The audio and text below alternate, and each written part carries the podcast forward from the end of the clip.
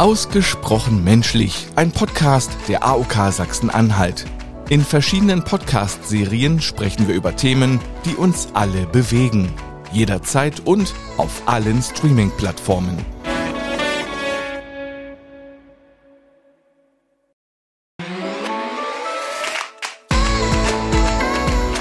Ausgesprochen menschlich, ein Podcast der AOK Sachsen-Anhalt. In verschiedenen Podcast-Serien sprechen wir über Themen, die uns alle bewegen. Jederzeit und auf allen Streaming-Plattformen. Herzlich willkommen zu einer neuen Folge des Podcasts Gesundheitswissen kompakt. Heute werfen wir einen detaillierten Blick auf ein Thema, das viele betrifft, aber genau dies die wenigsten wissen. An meiner Seite ist heute Frau Professor Dr. Verena Keitel-Anselmino, die als Direktorin der Klinik für Gastroenterologie, Hepatologie und Infektologie am Universitätsklinikum Magdeburg tätig ist. Gemeinsam werden wir die Ursachen, Symptome und vor allem auch die präventiven Maßnahmen rund um das Thema Fettleber besprechen. Hallo, Frau Professor Keitel-Anselmino. Hallo, ich freue mich, bei Ihnen zu sein.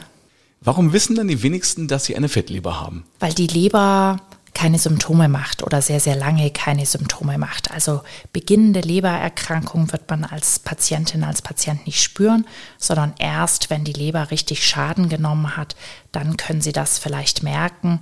Aber auch da sind das sehr unspezifische Symptome. Vermehrte Müdigkeit, veränderter Schlaf-Nacht-Rhythmus, Juckreiz, vielleicht gelbe Augen. Aber das ist nicht spezifisch, dass Sie sagen können, oh, ich habe eine Lebererkrankung. Also merkt man es quasi erst dann, wenn es schon fast zu spät ist. Exakt. Und dann per Zufallsbefund? Ja, oder was halt auch passiert ist, dass man aufgrund anderer Geschichten ins Krankenhaus kommt oder zum Hausarzt geht. Da wird ein Ultraschall gemacht oder mal Leberwerte abgenommen und dann fällt einem auf, oh, da ist aber was, wir sollten mal tiefer schauen. Viele denken ja, dass Menschen nur dann eine Fettleber bekommen, wenn sie viel Alkohol trinken, aber das ist falsch, oder? Ja, das ist falsch. Also Alkohol ist natürlich ein Trigger für eine Fetteinlagerung in die Leber, aber es gab ja ganz lange, was wir bis noch zum Ende letzten Jahres die nicht-alkoholische Fettlebererkrankung genannt haben. Wir haben das jetzt umbenannt. Das heißt jetzt metabolische Dysfunktion assoziierte Lebererkrankung, weil das metabolische Syndrom ist ein großer Risikofaktor. Viele Lebererkrankungen können Fettleber machen, auch ganz seltene Erkrankungen wie die Kupferspeicherkrankheit der Morbus Wilson oder früher noch verbreiteter die Hepatitis C. Und dann gibt es noch ganz seltene angeborene Fettlebererkrankungen. Aber die Mehrzahl unserer Patienten hat eigentlich eine metabolische Dysfunktion, muss man sagen. Wann bekommt man die? Was muss man essen, damit man das bekommt? Also Sie brauchen gar nicht so viel essen. Es reicht auch, dass Sie einen Diabetes entwickelt haben. Wir gehen davon aus, dass 70 bis 80 Prozent unserer Diabetiker eine Fettlebererkrankung haben. Das heißt, das ist auch die einzige Kohorte, wo ein klares Screening empfohlen wird. Also jede Diabetikerin, jeder Diabetiker, da sollte man mal nach einer Fettleber schauen. Und um ein paar andere Zahlen noch mit einzustreuen, die habe ich von der Deutschen Leberstiftung. Jeder vierte Deutsche ist bereits betroffen von der Fettleber und jedes dritte übergewichtige Kind hat eine Fettleber, Tendenz steigend. Woran liegt das? Also man muss ganz klar sagen, die Zunahme des Körpergewichtes ist mit der Zunahme der Fettleber assoziiert. Der Diabetes nimmt ja genauso wie die Gewichtszunahme auch in seiner Häufigkeit zu, sodass wir da mehr Auslösefaktoren haben. Dann haben wir ja sehr gerne fruktosehaltige Getränke, ja, sei es die ganzen Softdrinks, aber auch so wissen wir, dass der Fructosekonsum in höherem Maß eine Fettleber begünstigt. Das heißt, da kommen viele Faktoren zusammen und wir bewegen uns wahrscheinlich auch weniger als früher. Viele Jobs sind hinterm Computer. Früher hat man mehr körperlich gearbeitet. Das trägt alles dazu bei. Kann es auch ein bisschen sein, dass diese Ernährung heutzutage, die von vielen präferiert wird, so morgens ein Smoothie, mittags ein Smoothie, abends ein Smoothie, dass die dazu beiträgt durch den hohen Fructoseanteil? Die Smoothies sind ja sehr in, muss man sagen. Schmeckt ja auch gut, kann ich selber auch äh, bestätigen.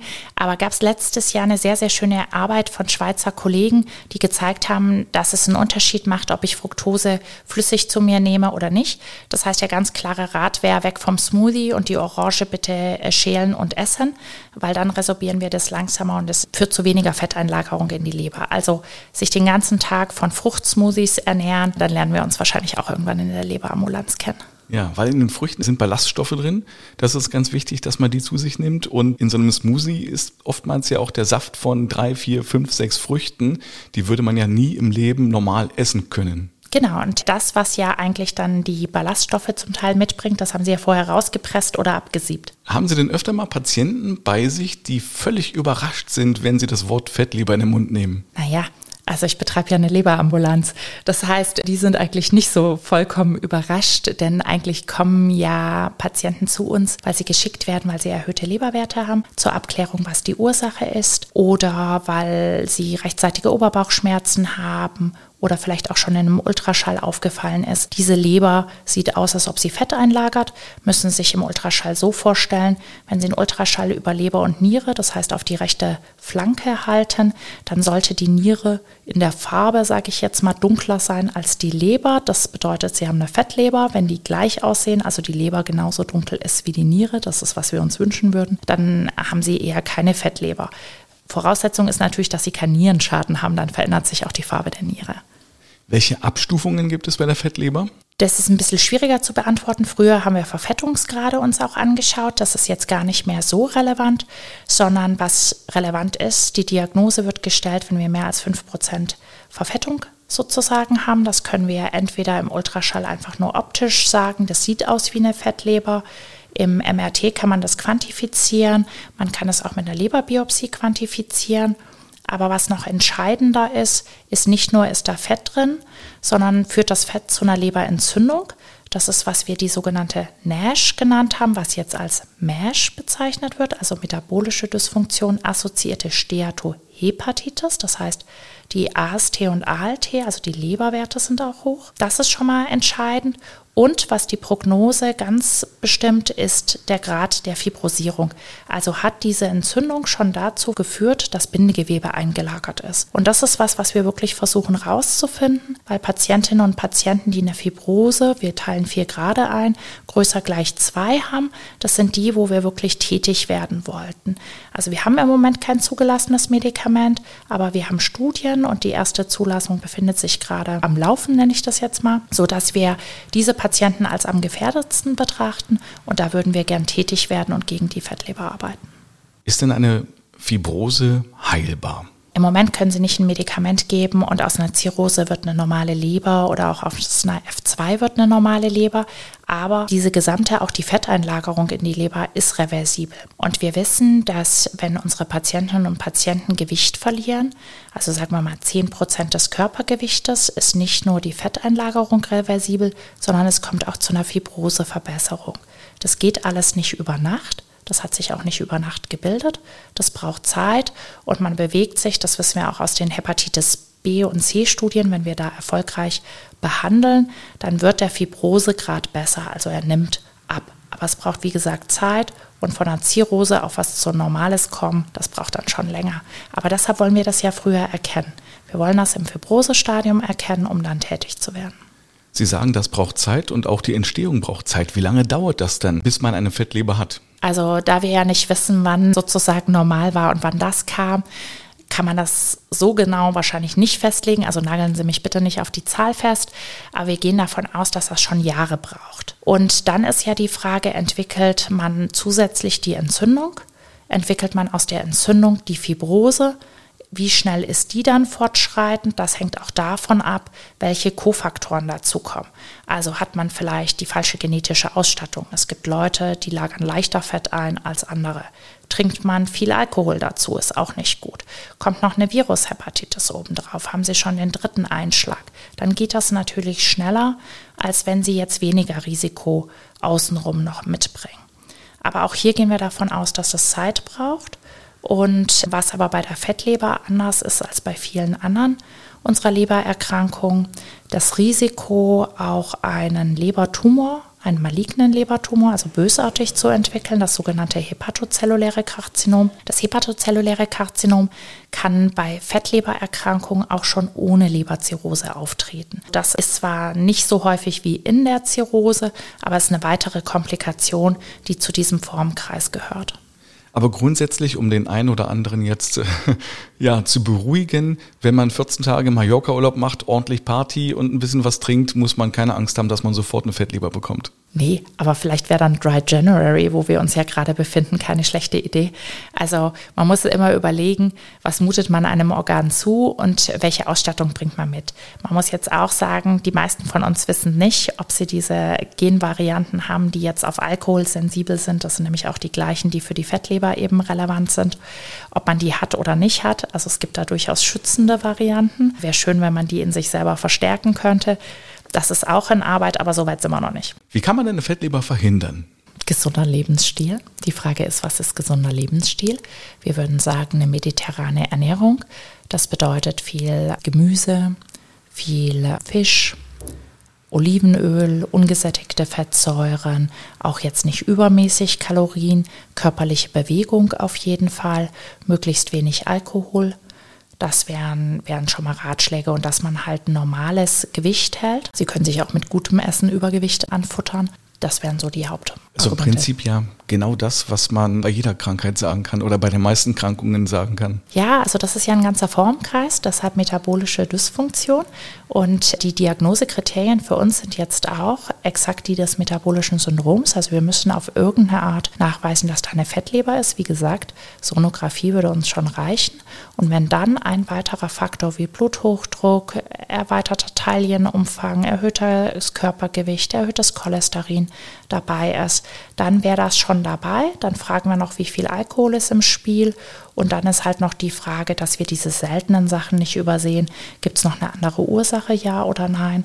Aber dann werden sie schon auf der metabolischen Schiene unterwegs. Und man muss ja auch sagen, das höchste Risiko für die Patienten langfristig, ja, in der fortgeschrittenen Fibrose, Zirrhose ist das sicherlich auch leberassoziierte Sterblichkeit, aber das sind schon die kardiovaskulären Geschichten. Und das heißt, das ist der Hypertonus und klar, deshalb ist der Rat der gleiche. Nehmen Sie Gewicht ab, bewegen Sie sich, essen Sie gesund. Und das ist halt gar nicht so leicht. Also wir wollen 10% Gewichtsverlust von unseren Patienten und das erreichen ungefähr 10%. Oh. Das ist nicht viel. Ja, ich bin überrascht, dass es so wenig ist. Ja, aber wenn Sie 100 Kilo haben, sind das 10 Kilo, die Sie schaffen müssen. Und das müssen Sie langfristig schaffen. Und das ist eben nicht ganz so einfach. Und wenn Sie vorher schon nicht ganz ungesund gelebt haben, dann ist es halt ja, dieses bisschen mehr Sport müssen sie einfach die Zeit für haben. Und deshalb hoffen wir, dass wir in Zukunft schon auch Medikamente bekommen, die in die ursächlichen Mechanismen auch der Fettlebererkrankung eingreifen, die hier positiv der Fibrose entgegenwirken. Wie gesagt, Studien laufen. Im Moment haben wir noch nichts verfügbar. Ein Medikament hat die Zulassung beantragt. Mal gucken, wie das ausgeht. Das werden wir im Frühjahr wissen. Das ist, was wir im Moment haben. Es gibt ja Menschen, die nehmen gegen Fettleber Präparate mit Mariendistel und Artischocke. Was ist davon zu halten? Ja, das ist äh, weit verbreitet, ist jetzt keine spezifische Fettlebertherapie, sondern was wir versuchen würden, ist eben herauszufinden, welche Begleiterkrankungen haben unsere Patientinnen und Patienten und wenn zum Beispiel erhöhtes Cholesterin vorliegt, dann eben prüfen, kann man da nicht was gegen tun, also zum Beispiel eine Statintherapie einleiten. Der Diabetes sollte möglichst gut behandelt werden, weil was wir auch wissen, dass eine Reihe der Diabetesmedikamente durchaus positiven Einfluss auch auf die Fettlebererkrankung hat und sicherlich auch über den Gewichtsverlust. Aber das heißt, wir würden versuchen, alles rundherum, was wir gut therapieren können, auch anzugehen. Aber grundsätzlich kann man ja sagen und auch Mut machen, man kann auch eine Fettleber, die noch nicht so ausgewachsen ist, wieder loswerden. Absolut, absolut. Das ist machbar. Man muss halt nur den Warnschuss erkennen. Ja, genau. Und da ist eben das Schwierige, dass sie den ja eben nicht spüren, nicht hören, nicht fühlen. Und äh, deshalb wirklich der Aufruf an die Zuhörerinnen und Zuhörer, die vielleicht Diabetiker sind, dass man danach mal guckt. Das steht auch so in der deutschen Leitlinie, dass wir da ein Screening machen. Und beim Rest, wenn sie mal zu ihrem Checkup gehen, wir haben ja auch verschiedene Checkup-Sachen implementiert in Deutschland, dass wenn da die Leberwerte hoch sind, dass man vielleicht auch nochmal einen Ultraschall macht und schaut, weil wenn man Dinge früh erkennt, das gilt auch für viele der anderen Lebererkrankungen, können wir heute doch schon sehr gut therapieren, Sachen früh verhindern und selbst wenn der Schaden eingetreten ist, dann auch durch eine entsprechende Behandlung, Vorsorge der Komplikation durchaus zu einem sehr guten Lebensqualität beitragen. Ich danke Ihnen, das war sehr aufschlussreich. Vielen Dank, Frau Professor Keitel-Ansemino. Dankeschön. Und Ihnen vielen Dank fürs Reinhören. In der kommenden Episode der Podcast-Reihe Gesundheitswissen kompakt geht es dann um Cholesterin. Reinhören lohnt sich. Bis dahin alles Gute und bleiben Sie schön gesund.